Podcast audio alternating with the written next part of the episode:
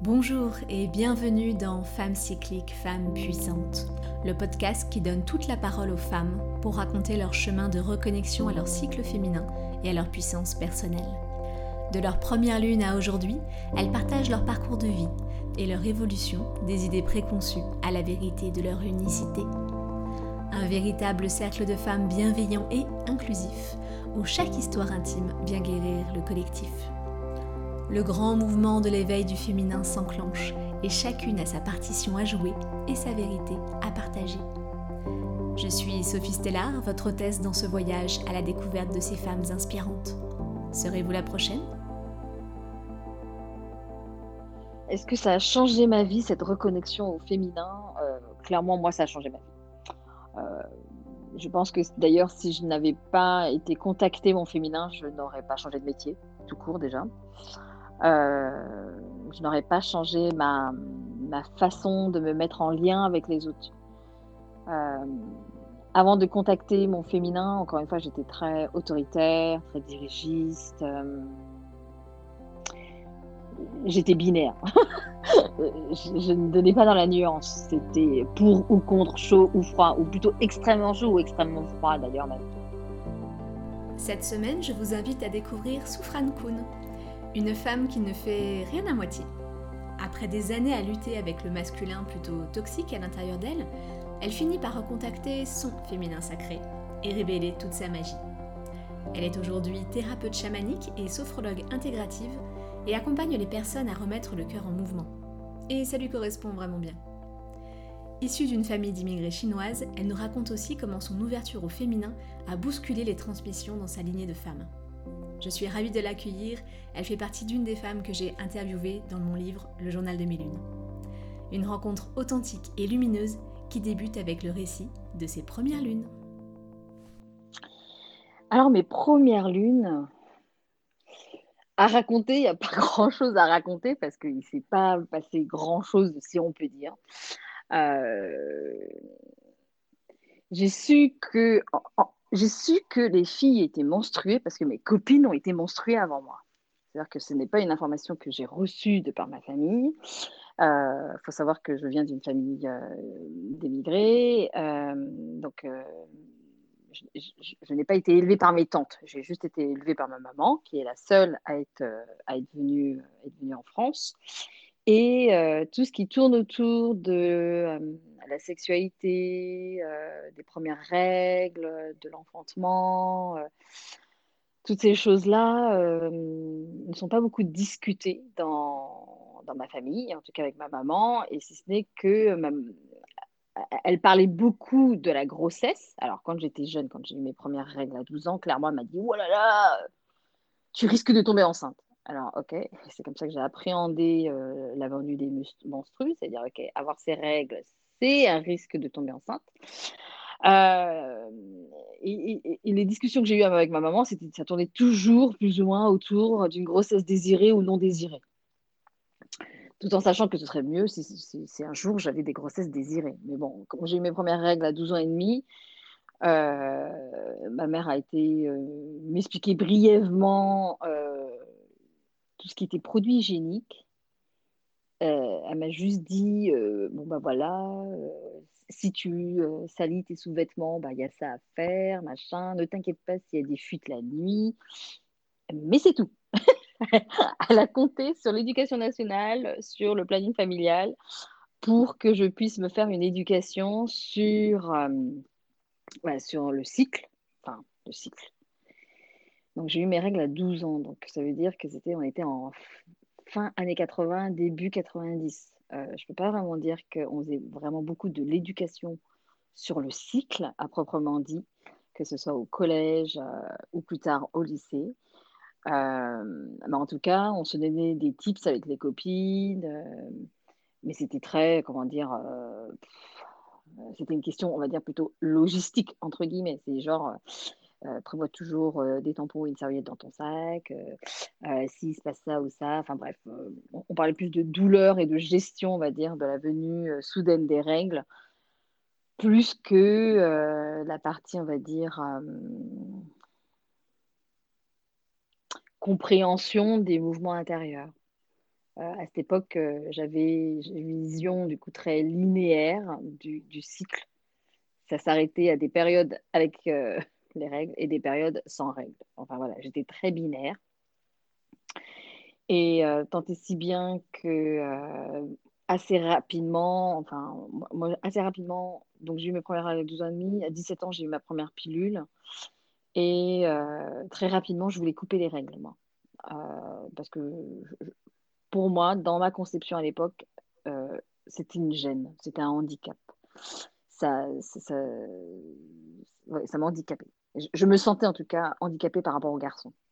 J'avais l'impression que être un garçon, c'était avoir plus de liberté, de mouvement, de gestion de son temps, parce qu'on n'avait jamais ce truc euh, qui pouvait arriver à l'improviste. Euh, donc voilà, j'avais une espèce de réflexion comme ça, très euh, sexiste et très binaire de la chose. tant et si bien que jusqu'à ma vie d'adulte, j'ai tout fait pour me couper des, règles. en fait, soit j'avais pas, soit je prenais une pilule qui me coupait des règles, soit j'étais enceinte et donc j'avais pas mes règles. Voyez, donc enfin voilà, c'était à peu près ça.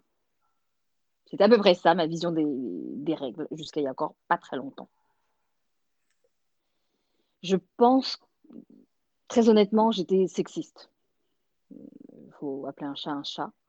Euh, j'ai été élevée dans une culture sexiste où euh, clairement euh, ça aurait été mieux si j'avais été un garçon, d'autant que je suis l'aînée. Euh, donc ça, c'est quelque chose dont j'ai eu conscience très très tôt, euh, de par... Euh, alors, mes parents ont essayé du mieux qu'ils pouvaient de, s'intégrer à la culture française, mais bon, venant de Chine et, ayant été élevés à la culture chinoise et, ayant, et comme ils étaient toujours quand même en contact euh, avec euh, la famille chinoise, il y avait cette histoire de euh, c'est pas parce que tu as quitté le pays que tu ne dois pas respecter les traditions, etc. etc. Donc il y avait dans leur pensée quelque chose comme un garçon c'est mieux. Et moi j'ai traduit le un garçon c'est mieux par bah voilà un garçon c'est plus courageux, un goût, ah, bah, basiquement un garçon c'est mieux et manque de bol moi je suis une fille. Donc j'ai nourri beaucoup de sexisme et euh, j'ai très tôt compris que si je voulais plaire ou impressionner mes parents et ma famille, il fallait que malgré mon corps de femme, je sois un mec. Que que je sois forte, que je pleure pas, que je montre pas mes émotions, que je sois ambitieuse, enfin des trucs. Alors qu'aujourd'hui, je sais très bien qu'on peut être femme et avoir exactement les mêmes qualités. Mais à l'époque, euh, j'avais l'impression que euh, être une femme m'empêchait d'accéder à ça. Que être une femme, c'était euh, enfanter, c'était gérer la maison. voilà. Donc voilà, j'avais l'impression que, que le fait d'être une femme, d'être une fille, m'empêchait d'accéder à tout un monde que je fantasmais comme merveilleux. Depuis, j'ai déconstruit. Euh, je sais tout à fait que homme ou femme, jeune homme ou jeune femme, enfin fille ou garçon, à tous les étages et à tous les âges, on vit et on subit des injonctions. Mais à l'époque, j'en avais pas du tout conscience. Donc j'avais vraiment l'impression que euh, être une femme, c'était vraiment handicapant. Qu'être un garçon, c'était mieux. Donc vraiment, j'ignorais tout de la femme. Si ce n'est qu'elle avait ses règles. Enfin, vraiment, je faisais, des, je faisais des raccourcis pour tout. Euh, ou euh, dès que je voyais, euh, c'est pour ça que je dis que j'avais intégré tout, beaucoup, beaucoup de sexisme, dès que je voyais une fille pleurer, ça m'énervait au possible. Quoi. Parce que pour moi, tout de suite, ça renvoyait une femme faible, géniale, etc. Et ça, ça me, ça m'a poursuivi longtemps. Il a fallu que je rencontre en fait les cercles de femmes pour confronter mon sexisme, euh, tout le, sexisme, que j'avais intégré. Tout, tout, tout. Il a fallu vraiment que, parce que même si intellectuellement, vers euh, la jeune vingtaine, je commençais à lire beaucoup sur le féminisme, etc., bah, je me confrontais qu'à un livre, en fait. Je ne me confrontais pas aux expériences des autres. Et c'est quand j'ai mis le pied je me suis assise la première fois en cercle que là, je me suis rendu compte de tout le sexisme que je portais, quoi. De tout le dénigrement vis-à-vis de ma propre nature. Euh, et ça, ça a été hyper confrontant et ça a été très long à déconstruire. Et euh, c'est en déconstruisant, déconstru... oh, plus. en faisant la déconstruction de ma pensée sexiste que j'ai réussi à accueillir le féminin en moi, le féminin en l'autre, et que petit à petit, j'ai laissé de la place à ça. Parce que jusque-là, donc euh, mes premiers cercles, c'était il y a maintenant il y a 4-5 ans, jusque-là, euh, j'étais pratiquement un bonhomme, quoi. Euh, j'étais très masculine, j'avais une énergie très yang, j'avais une pensée très dirigée, très dirigiste, très autoritaire, et, et j'accueillais rien. Je, je touchais très peu à mes émotions. Et vraiment, c'est en m'asseyant en cercle, en allant au cercle de parole, en partageant, en écoutant la parole de l'autre, que là, c'est tout un monde qui s'est ouvert à moi. Et euh, ce monde, je continue de le nourrir parce qu'aujourd'hui, euh, ça me porte beaucoup. Ce qui m'a poussé à taper cercle de femmes sur Google, euh, je crois que c'est parce que, parce que, parce que j'étais épuisée. J'étais arrivée à un moment dans, dans, ma vie, dans ma carrière, où j'avais trop de charge mentale, trop de charge émotionnelle et, j'avais aucun mot. J'avais pas de mots. Je manquais de vocabulaire. Et euh, même si j'étais euh, accompagnée par des psys, j'ai senti que j'avais besoin de me confronter euh, bah, à moi-même. Et il n'y a rien de mieux que le miroir d'autres femmes, en fait. Enfin, moi, c'était dans ma pensée naïve, c'était ça. C'était je, vais m'asseoir entre femmes parce que entre femmes, elles vont, elles vont pouvoir me renvoyer des parts de moi-même que je ne vois pas ou que je ne veux pas voir ou qui m'est difficile de voir. Et, euh, et comme euh, celle que bah, le premier site sur je suis tombée, c'était celui de Camille 16, je me suis tout de suite sentie euh, entendue, comprise. Et c'est comme ça que, que j'ai mis un premier pied dans les cercles, en fait. Et ensuite, passer avec les retraites de femmes que j'ai faites avec, avec Marion et Laura de Moonrise. Et ensuite, voilà, j'ai enchaîné les cercles de guérison, etc., etc. Et vraiment, j'en ai, j'ai tellement appris, quoi. J'ai tellement appris ces cinq dernières années. Et je continue encore d'apprendre parce que parce qu'on est tous diverses et différentes, venant de cultures et d'éducation et de vécus différents. Et je trouve qu'on a toujours quelque chose à apprendre. Et il y a quand même aussi quelque chose de très universel qu'on trouve dans, dans, les cercles de parole, qui soutient beaucoup, en fait. Euh... Oui, moi, ça m'a beaucoup, beaucoup, et ça me soutient encore dans mon cheminement personnel. Comment j'ai continué le chemin de reconnexion? C'est-à-dire que au tout, tout début, quand j'ai atterri dans les cercles de femmes, je me suis, comme je suis toujours en mode à fond, j'ai énormément lu sur le féminin, les cercles de femmes. J'ai participé à, pas mal de choses et beaucoup de lectures. J'ai commencé à lire. Enfin, voilà, toutes mes lectures ont changé. J'ai regardé des conférences, etc., etc., pour comprendre ce qu'était que euh, ce féminin. Et encore, je ne suis pas sûre d'avoir encore aujourd'hui tout, à fait, tout à fait compris. Mais en fait, il a fallu que je passe par la reconnexion euh, avec mon féminin pour faire la paix avec mon masculin. Parce que, en fait, j'en avais tellement soupé de lui que je l'avais mais effacé. C'est-à-dire qu'en fait, comme j'étais comme il y a eu cette grande période où j'étais très extrême, donc c'est-à-dire que soit je n'étais portée que par l'énergie yang, soit je n'étais portée que par l'énergie yin. Aujourd'hui, j'essaye de vraiment de euh, accorder ces deux énergies en moi, donc mon masculin, mon féminin. Et c'est là-dedans maintenant que je continue mon cheminement pour retrouver l'unité, en fait, l'unité dans, dans ces énergies comprendre les ombres que sont portées par ces, chacune de ces polarités, ces ombres que du coup je porte en moi-même. Et euh, du coup, dans mon travail personnel, c'est plus une espèce de travail de, de, ouais, de dévoilement de mes ombres et euh, comment construire ou reconstruire mon unité intérieure, mon unité personnelle.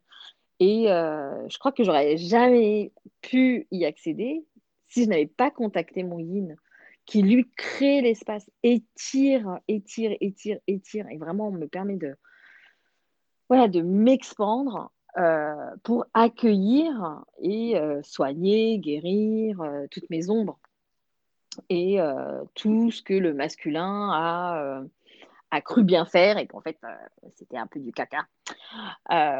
Donc voilà où j'en suis aujourd'hui. J'essaye de, continuer à, voilà, à étirer mon yin. Je ne sais pas comment, parce que j'ai pas d'autres mots pour, pour, pour, parler de ça, mais je sens vraiment que c'est un espace que je dois faire grandir et je l'étire, je l'étire, je l'étire, je l'étire, parce que du coup, plus j'étire ma, réceptivité et plus je peux accueillir ce qui me traverse. Euh, et j'ai aujourd'hui, j'ai besoin de. Euh, ouais, c'est devenu un besoin. J'ai besoin de laisser les choses me traverser. C'est-à-dire que je n'ai plus besoin de les gérer, de trouver des solutions, de machin. Non, juste, je crée cet espace en moi pour accueillir et, euh, et laisser traverser et laisser passer les choses et quand le calme revient, euh, s'il y a des, actions ou des, choses à mener, bah, que je les fasse, mais sans, euh, sans pression, quoi, sans euh, chercher l'excellence, la réussite, la performance, ce genre de choses. Voilà où j'en suis aujourd'hui dans, dans mon cheminement. Quoi. C'est-à-dire que j'essaye aujourd'hui de faire parler le yin et le yang, le féminin et le masculin. Et j'essaye, tant bien que mal, de, les imbriquer, de créer l'unité à l'intérieur de moi. Au quotidien, euh, pour, euh, bah, alors, au quotidien, pour euh, clairement pour accueillir ce yin, comme je suis sophrologue, j'utilise beaucoup de techniques de sophrologie, que ce soit la respiration, la visualisation, l'ancrage, parce que je crois que ça, c'est supra important.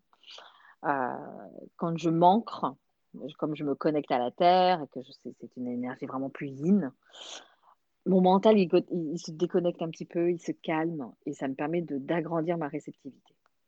Et si je suis toujours en haut, euh, donc dans ma tête, dans le ciel, euh, je suis moins dans l'accueil, je suis plus dans une espèce de quête de, savoir, de solutions, etc.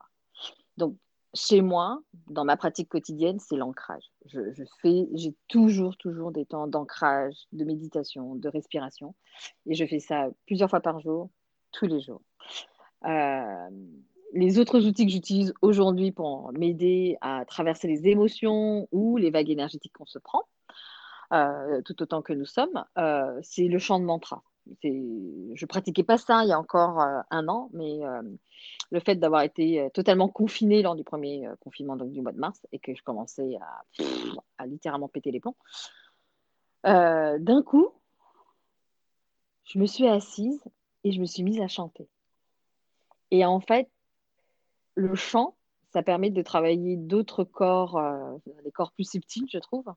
Et du coup, quand mon corps physique est encore trop oppressé, comprimé, etc., et ben, par le chant, je, viens créer de l'espace. Et c'est comme ça que euh, tous les jours maintenant, euh, je chantonne. À minima, je chantonne et des fois, je m'octroie vraiment, euh, voilà, pendant une demi-heure, je, vais réciter mes, mes, mantras, mes mantras pour vraiment agrandir comme ça mon espace. Et c'est parce que, enfin moi, ça, vient vraiment du cœur, quoi, de l'intérieur, et parce que cet espace s'ouvre, tout mon corps s'ouvre, tout mon corps physique, toutes mes articulations, toute ma structure va s'agrandir et s'ouvrir s'assouplir en fait. Je, mets de l'espace dans mon ossature, dans ma structure, pour accueillir euh, bah, toutes les émotions qui me, viennent, qui me viennent, toutes les pensées. Euh, bah, je rumine de moins en moins, Dieu merci. Euh, mais ça arrive à tout à, tout à chacun d'avoir des périodes où voilà, je rumine, je rumine, je rumine. Et dans ces cas-là, c'est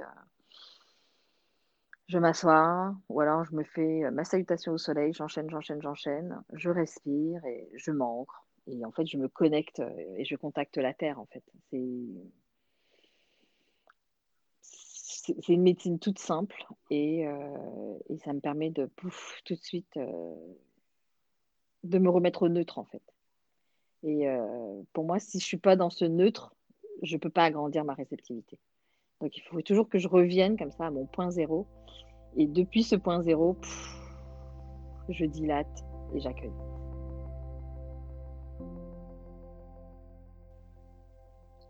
Est-ce que ça a changé ma vie, cette reconnexion au féminin? Euh, Clairement, moi, ça a changé ma vie. Euh, je pense que d'ailleurs, si je n'avais pas été contactée mon féminin, je n'aurais pas changé de métier, tout court déjà. euh, je n'aurais pas changé ma, ma, façon de me mettre en lien avec les autres. Euh, avant de contacter mon féminin, encore une fois, j'étais très autoritaire, très dirigiste. Euh, j'étais binaire. je, je, ne donnais pas dans la nuance. C'était pour ou contre, chaud ou froid, ou plutôt extrêmement chaud ou extrêmement froid d'ailleurs même.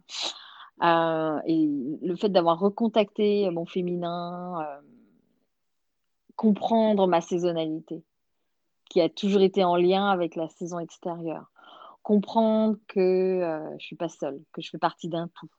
Voilà, il y, y, a plein plein de réflexions comme ça qui, qui sont arrivées chez moi, qui font que, ben voilà, forcément, j'ai changé quoi. J'ai changé euh, mes schémas de pensée, j'ai changé mes façons de fonctionner, j'ai changé mes façons de communiquer et je pense que je pense que mes relations aujourd'hui sont plus nourrissantes, sont plus saines, euh, que j'ai un quotidien vraiment plus agréable, que j'ai beaucoup de joie à accompagner euh, les personnes qui viennent à moi, que j'ai beaucoup de joie à écrire, j'ai beaucoup de joie à vivre mon temps en fait.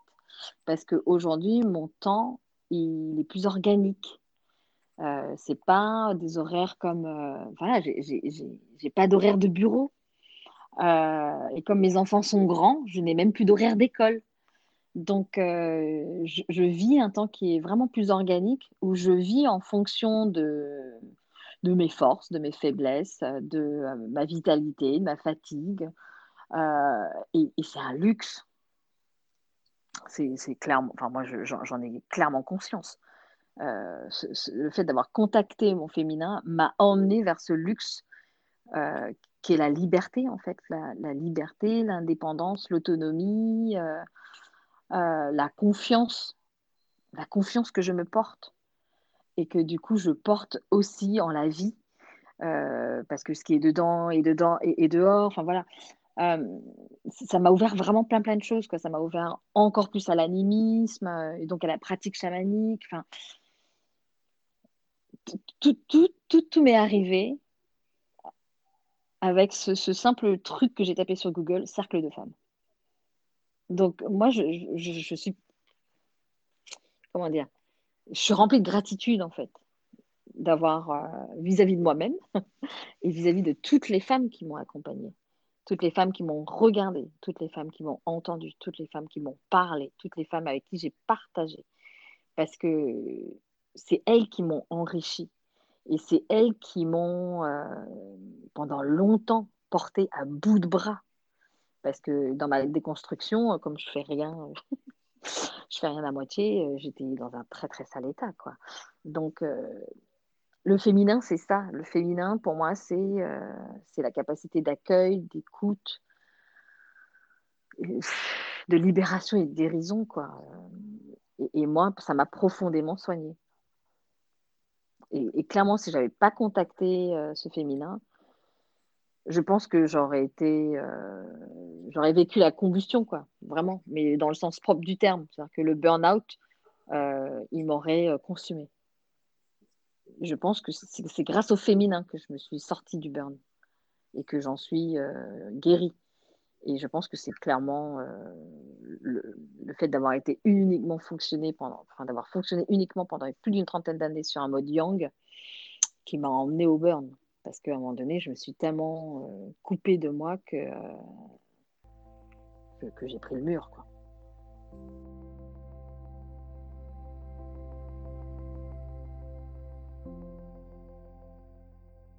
La connexion du féminin et la puissance intérieure, euh, je suis encore en apprentissage. euh, parce que effectivement, le fait de se reconnecter comme ça euh, à mon féminin, je, l'écoute. J'écoute beaucoup mes archétypes. Je, je, donne de la place à chacun d'entre eux. Et j'écoute. je ne me mets pas encore en action parce que, parce que ça, c'est encore quelque chose qui est très timide chez moi. C'est-à-dire que ma, ma, puissance intérieure, je, je, la ressens, mais il y a encore des freins qui m'empêchent de la déployer. Et je pense que euh, ça va me prendre encore un petit peu de temps. Je suis en chemin pour, euh, pour euh, faire tomber les barrières, mais ça m'est encore compliqué. De, je sais que, ça, que féminin et puissance personnelle vont ensemble. Et j'accompagne en plus les gens pour qu'ils retrouvent leur pouvoir personnel.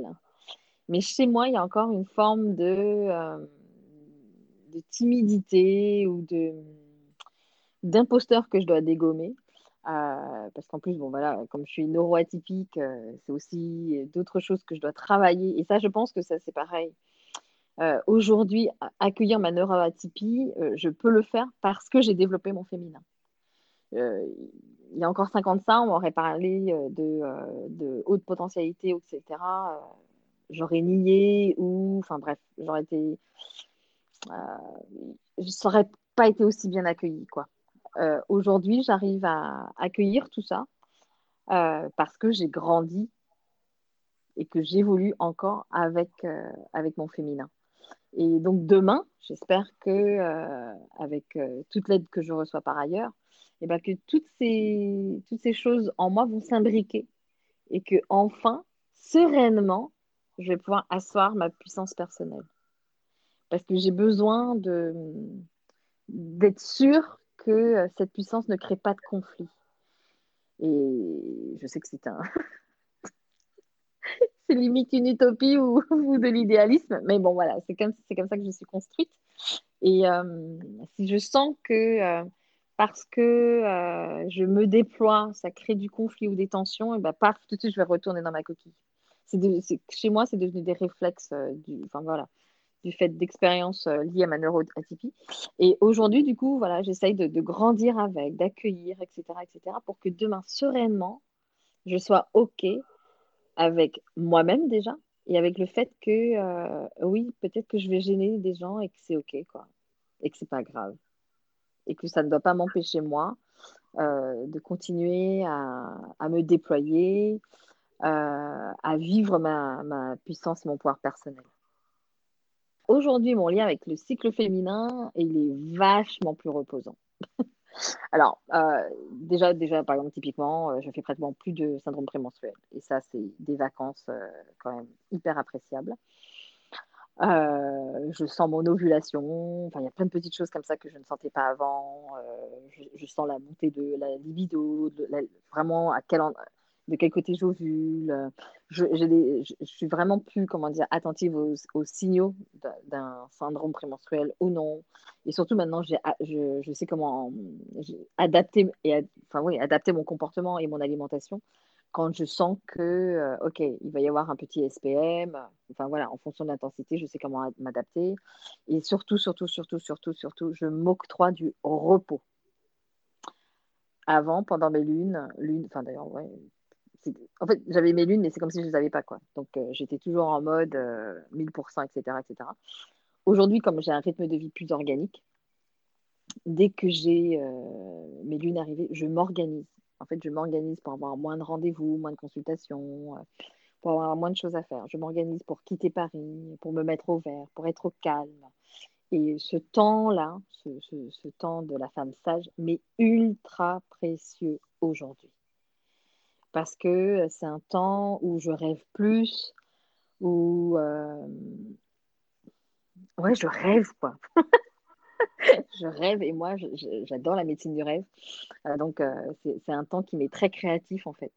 Donc c'est toujours un moment où pendant deux jours, voilà, je vais noter mes rêves, tirer les cartes, poser mes intentions pour le mois à venir, euh, sentir les énergies du moment, qu'est-ce que je dois déployer, comment, enfin voilà.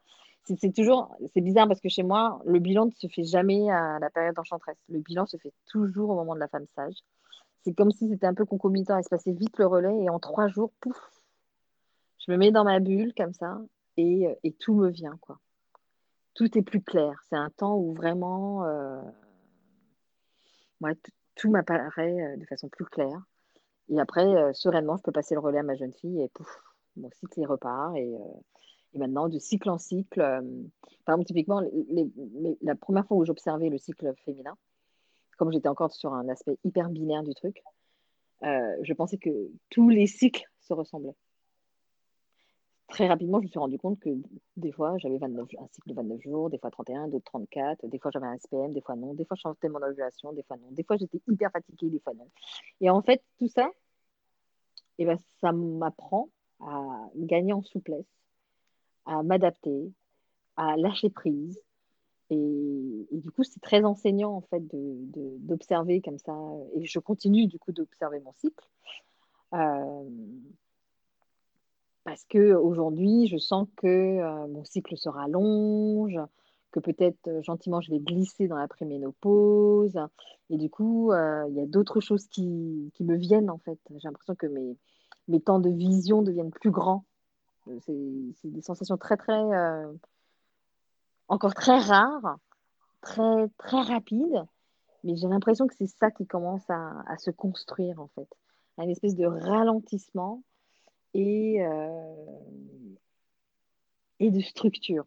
Ça me permet de me poser euh, et, d'être bien avec moi, quoi. D'être bien avec mon cycle, d'être bien avec mon corps, d'être bien avec mes pensées, avec mes émotions, euh, d'être bien avec mes intuitions et, et juste d'être là, en fait.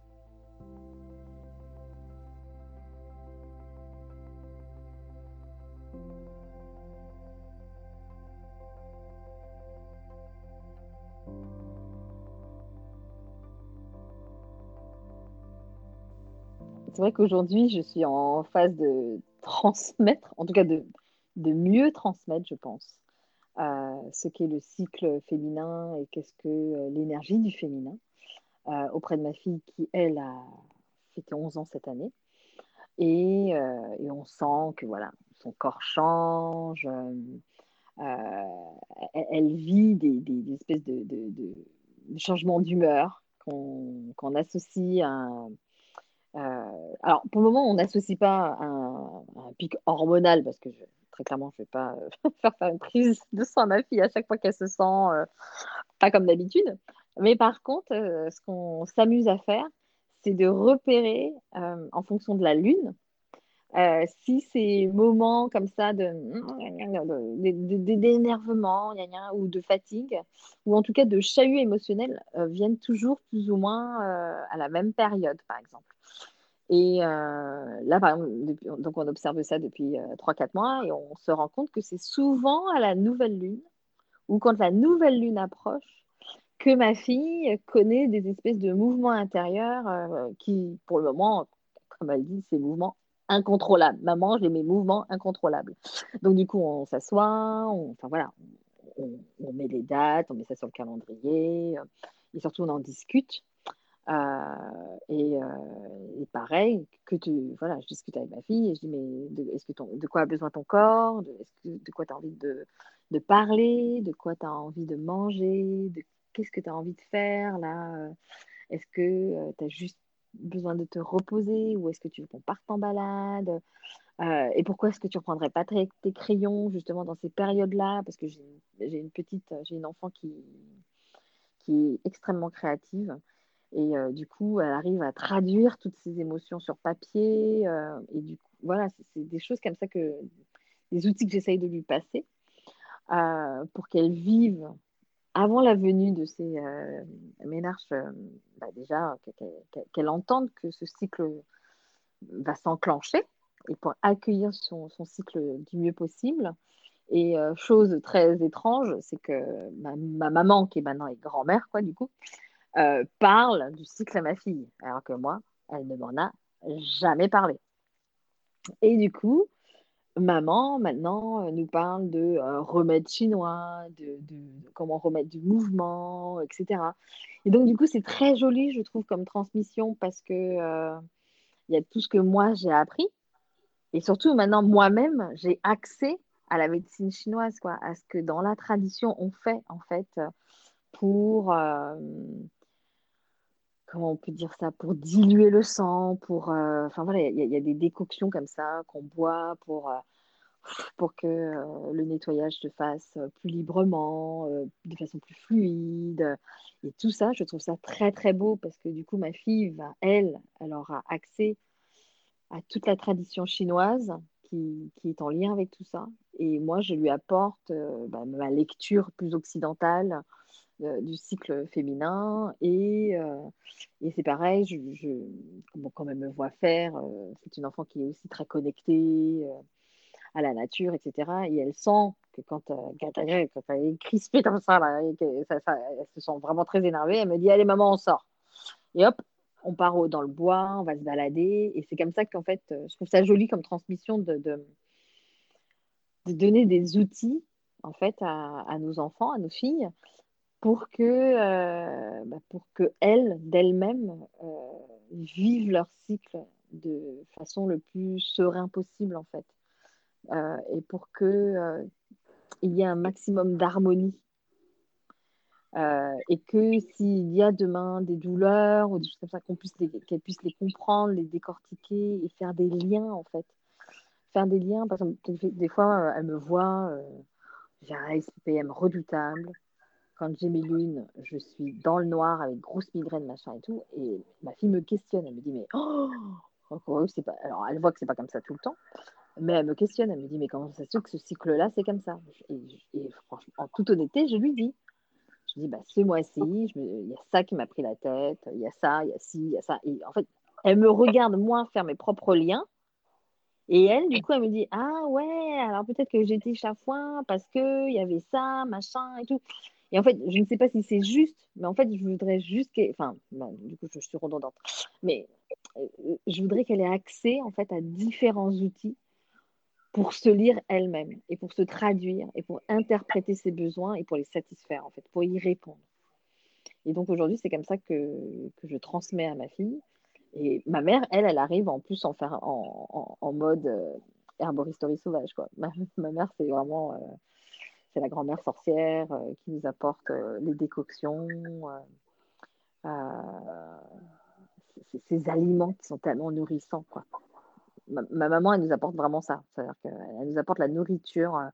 Ma maman, aujourd'hui, dans la transmission du cycle, c'est comment nourrir, vitaliser, revitaliser le corps, en fait. Et donc, toutes ces choses-là, je trouve que c'est euh, joyeux et c'est euh, super riche, quoi. Et je trouve ça vraiment chouette que ma fille euh, puisse accéder à tout ça.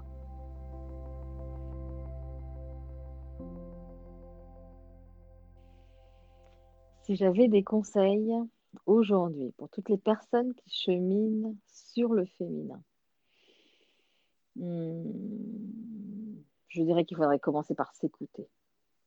Euh, écouter ses élans, écouter ses intuitions, écouter ses ressentis, écouter les messages du corps. Euh, moi, je crois que c'est une première étape super importante, c'est de s'écouter. Et, euh, malgré l'inconfort, malgré la peur qui peut parfois arriver, ou l'anxiété qui pointe son nez, euh, continuer à respirer et continuer à creuser en fait. Euh, moi, j'aime bien dire que je pars en quête. Et euh, je trouve qu'aller rencontrer son féminin, c'est partir à la quête de soi. C'est découvrir d'autres pans de sa personnalité, de sa psyché, et des pans que soit on a cachés euh, vis-à-vis de soi, vis-à-vis de sa famille, vis-à-vis de la société, ou soit parce que ce sont des parties que la famille ou la société dans laquelle on a grandi réprime ou refute. Donc, ce que, je souhaite, moi, à tout le monde, c'est que que tout le monde puisse toucher du doigt, en tout cas sa complétude. Et comme on, on est et féminin et masculin, je pense que en fait, ces deux pans-là doivent être explorés. Et, euh, et, explorer son féminin, c'est quand même s'accorder beaucoup, beaucoup de détente. C'est vraiment euh, accueillir cet état de présence et d'accueil. Et, donc, pour moi, les, vraiment, le conseil primordial, ce serait de s'écouter. Et ensuite, partir à l'exploration et expérimenter. Euh, suivre son intuition, euh, voir si on a envie de lire, euh, si on a envie d'écouter des podcasts, si on a envie d'assister à des conférences, si on veut participer à des cercles, si on veut participer à des ateliers, si, enfin voilà, ou, à des retraites. Euh, peut-être que certaines personnes ne voudront pas partir en retraite tout de suite. Moi, ça a été ma clé, parce que comme je suis plutôt d'un tempérament un peu extrême, c'était tout, ou rien. Donc voilà, paf, j'ai fait le grand max et j'ai plongé. Mais chacun, en, s'écoutant, quand on prend le temps de s'écouter, on, on, connaît son pas à pas. Parce qu'on va suivre son mode d'emploi et son mode d'emploi va pas, euh, comment dire, le mode d'emploi qu'on va s'octroyer, il ne va pas provoquer d'implosion parce qu'on se connaît quand même suffisamment pour se mettre en sécurité. Et, euh, je trouve ça euh, joyeux et riche que d'avancer comme ça pas à pas vers la connaissance de soi. Et pour moi, euh, connaître son féminin, c'est se connaître soi. Connaître son masculin, c'est se connaître soi. Et réussir à harmoniser les deux pans, bah, c'est gagner en complétude. Donc, il faut y aller. faut aller rencontrer euh, ces parts de soi. Il faut aller rencontrer, questionner ses polarités euh, et euh, ramener tous ces trésors et ces enseignements. Pour soi déjà, c'est tellement épanouissant et joyeux, quoi. Et c'est tellement libérateur. Moi, ça me donne beaucoup de détente. J'ai jamais été aussi détendue de ma vie, aujourd'hui.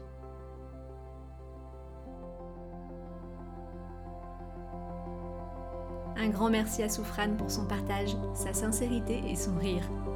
C'était la deuxième enchanteresse de la saison. Au prochain épisode, dans 15 jours, nous poursuivons la roue du féminin et nous rencontrerons cette fois-ci une femme sage. Si tu as aimé le podcast, tu peux le faire savoir en lui mettant une jolie note et en le partageant autour de toi. N'hésite pas aussi à me proposer des femmes cycliques, femmes puissantes que tu connais et que tu souhaiterais entendre à mon micro. Tu peux me contacter sur Instagram, sur Sophie 3 du bas, Stellar. À bientôt.